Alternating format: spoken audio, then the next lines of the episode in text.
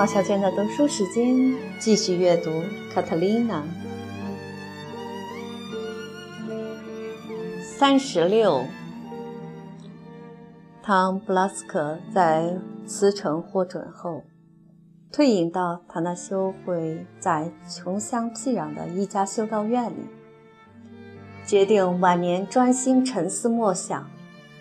这是亚里士多德所称的人生的目的。神秘主义者认为是天主心目中最可贵的事情。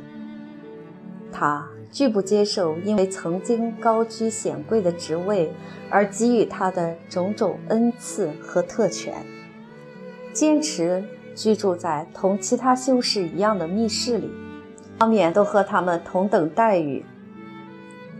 这样过了几年，他的体力衰退了，虽然表面上没有什么具体的病症。他周围的人却都清楚，他摆脱肉体的负担的日子不远了。跟随他来到修道院的安东尼奥修士和修道院的院长，要求他停止一些比较严峻的苦行，但他断然拒绝。他坚持最严格的遵守他这修会的教规，直到院长鉴于他的身体日益衰竭。使用职权下令禁止后，他才同意不在凛冽的寒夜去参加早课。他渐渐的虚弱的一天当中，大多时间只能躺在床上。但他还不像是危在旦夕，他的生命好比风中之烛，一吹就灭。然而，只要当心不让风吹，还能继续微微的发光。终于，这最后的一天突然到来了。一天早晨，安东尼奥修士做好了宗教功课，回到他老上司的密室里来看他情况如何。那时冬天，地上积着雪，密室里寒冷彻骨。修士们看见他脸色通红，两眼炯炯闪光，感到奇怪，同时也很高兴。因为他恢复了好几个星期以前的样子，他希望这个病人有了转机，甚至能恢复健康。他默默做了一番简短的感恩祷告。你今天早晨气色很好，先生，他说。原来布拉斯克修士早已叫他不要再当他还是主教那样称呼他。我好几天没有看见你气色这样好了。我是很好吗？我刚才看见了那个希腊人德米特里奥斯。安东尼奥修士心里一惊，又抑制了下去，因为他当然知道德米特里奥斯早在几年前就罪应得的被火刑处死了。你做梦看见他吗，先生？不，不是做梦。他从那扇门里走进来，站在我床边，对我说话。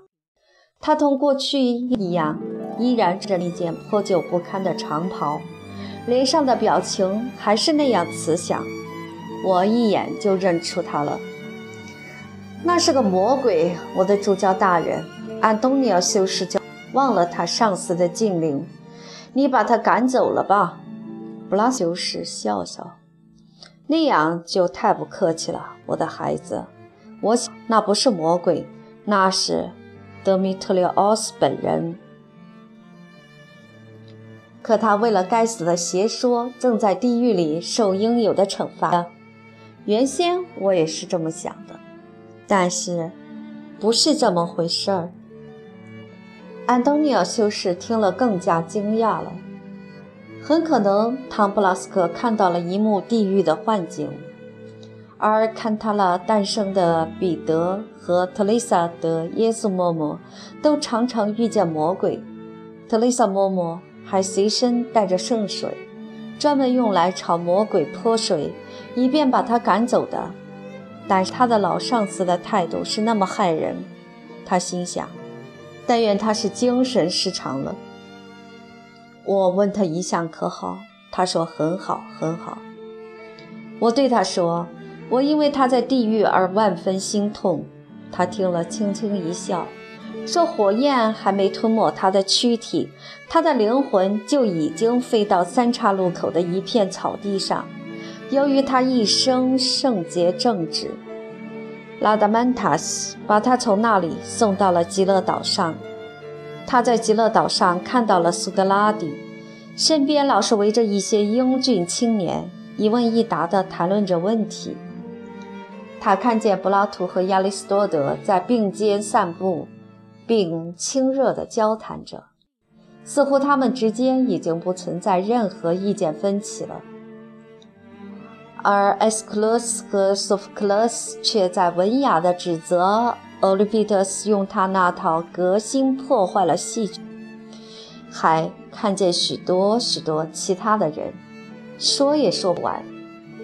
安东尼奥却是听得目瞪口呆，显然他尊敬的这位老朋友是陷入了淡忘状态。通红的面颊和闪亮的双目都说明了这一点。他不知道自己在说些什么，但是这可怜的老实人心想：幸亏除了他没有旁人听到。如果其他修士听见他们心目中的圣徒说出了几乎是亵渎天主的话，他们会怎么想？他一念及此，不寒而栗。他似乎常想说些什么，但激动的一句话也想不出来。德米特里奥斯像许多年前在巴伦西雷的时候一样，亲切地谈了一阵之后，忽然鸡叫了。他说：“他必须和我告别了。”安东尼奥心想：“还是迁就迁就病人吧。”那么。他有没有说为什么来看你呢？他吞吐吐地说：“我问他了，他说他是来向我告别的，因为这次分手后我们就再不会见面了。因为明天，他说，在夜色将逝、白天未到之际，当能依稀看清你自己的手的形状时，你的灵魂将从你躯体解脱出来。”这就说明来看望你的是个邪恶的鬼魂，我的主教大人。安东尼奥修士大声说：“医生说你并没有什么致命的毛病，而今天早晨你又比多少日子来的情况好。我把医生送来的药拿来给你吃，待会儿理发师傅会来替你放血的。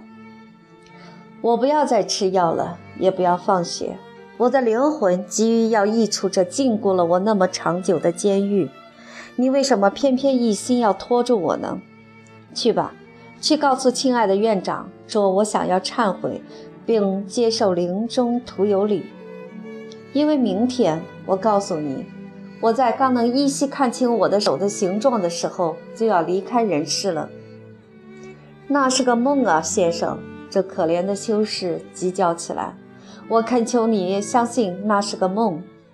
汤布拉斯克发出一个声音：“要是这是别人发出来的，你说是一声傻笑。”别胡说，孩子，他说：“如果说那是梦，那么我此刻在对你说话也是梦了。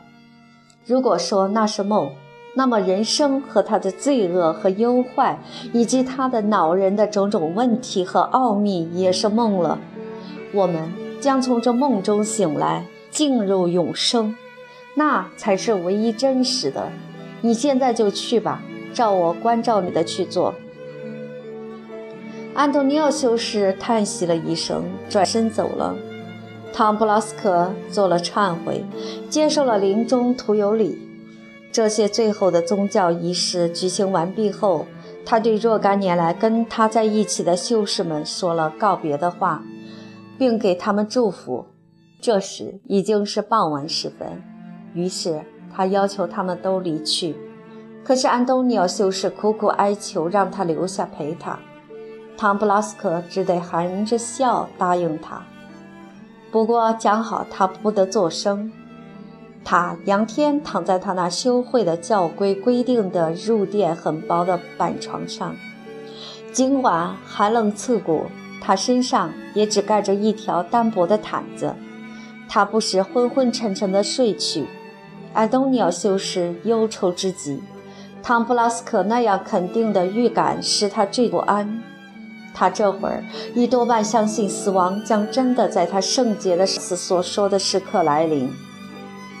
一个个小时过去了，密室里只点着一支蜡烛，光线暗淡。安东尼奥修士时而把烛花剪掉。早课的钟声响了，他听见汤布拉斯克突然打破长时间的沉默，这让修士吓了一跳。去吧，我的孩子，你不能为了我而疏忽你的宗教功课。此刻我不能离开你，主教大人。修士回答：“去吧，你回来的时候，我还会在这里的。”长期服从的习惯颇有力量，他听从嘱咐走了。等他回来时，唐布拉斯克入睡着。安东尼奥修士一时间当他已经死了。但是他在平静地呼吸着，因而修士心里升起一线希望，巴不得他这样可以养养神，也许甚至渐渐复原。他在床边跪下祷告，蜡烛哔哔啵啵爆响了一会儿，熄灭了。这时正当黑夜，过去了一小时又一小时，终于，唐布拉斯克轻轻动了一下。安东尼奥修士虽然在一团漆黑中看不出来，但他本能地知道，他这亲密朋友正在摸索那个用绳子挂在颈上的十字架。他把它放在老人手中，正要缩回自己的手，却觉得被轻轻地握住了。他喉头发出一声抽泣。多少年来，这是唐布拉斯克第一次给他亲热的表示。他竭力想仔细看看那双曾经闪耀过热切的光芒的眼睛，虽然看不见，却知道这双眼睛是张开着。他低下头去看那只轻轻握住自己的手，那只放在十字架上的手。他看的时候，发现黑夜并不真实，一点儿也看不见的。他看着，突然看清一只削损的皮包骨的手，不由得毛骨悚然。汤布拉斯克嘴里吐出一声微弱的叹息，接着有种这修士弄不懂是什么的感觉，使他明白他敬爱的上司与世长辞了。他伤心地放声痛哭。而这时候，唐曼诺埃尔已经在马德里待了几年了。汤纳比奥特丽斯拒绝继续执行他首先提出的让他娶他侄女卡拉内拉侯爵夫人的计划。后来，因为没有能给她找到个适当的丈夫，这个贵族遗孀已经进了修道院，现在是罗德里格斯保加尔莫罗会女修道院的助理院长。唐曼诺埃尔觉得唐纳比尔特丽斯对他太不应该，因为他们一起策划的阴谋没有实现的罪责他。但他这人并不喜欢白白的悔恨，他便去了马德里。等他让人知道了他的结婚打算和有多少财产后，不久就找到了一个十分满意的配偶。他投靠国王菲利三世的宠臣莱尔玛公爵，施展出那一套奉承拍马、两面三刀、不择手段、贪污行贿的行径，终于受到人们高度的尊敬。然而他还是野心勃勃。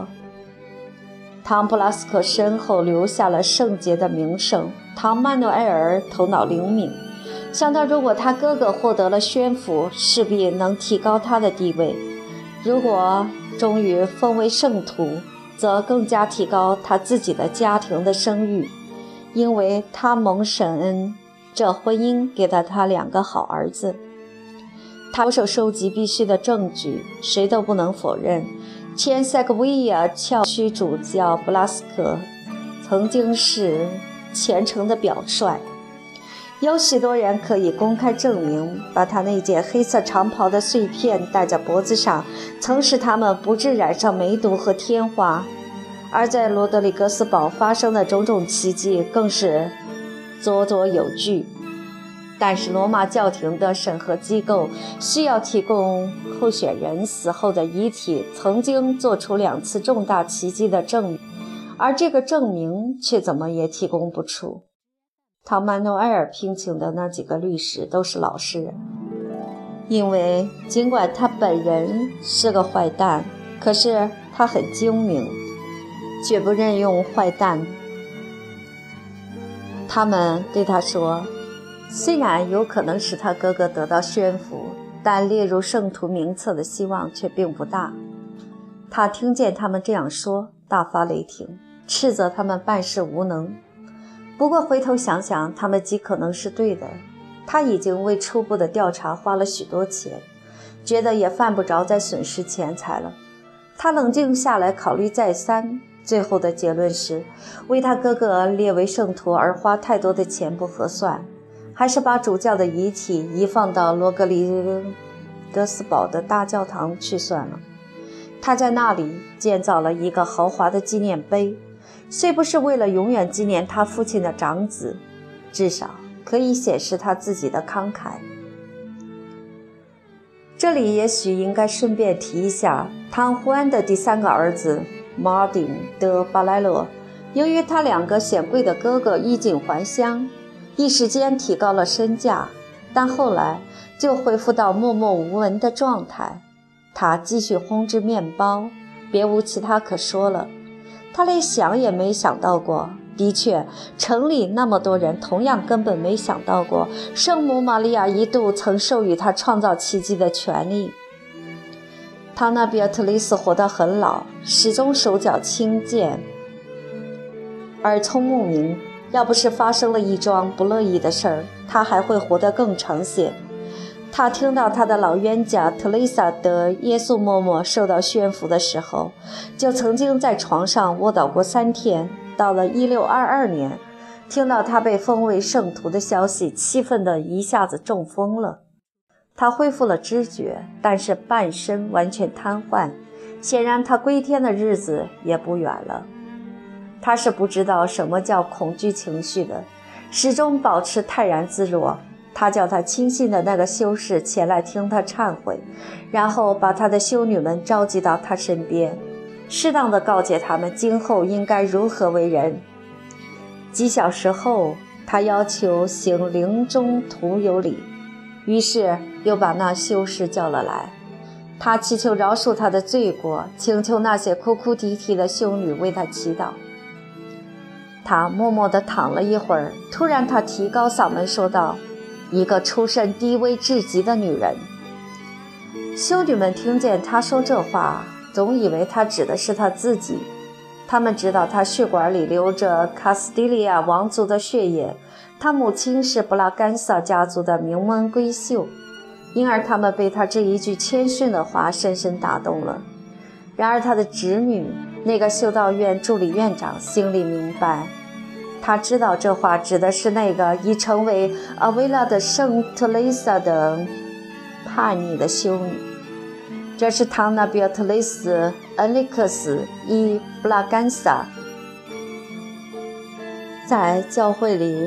人称 Beatrice 的圣多明我所说的最后一句话，那教士给他涂了圣油。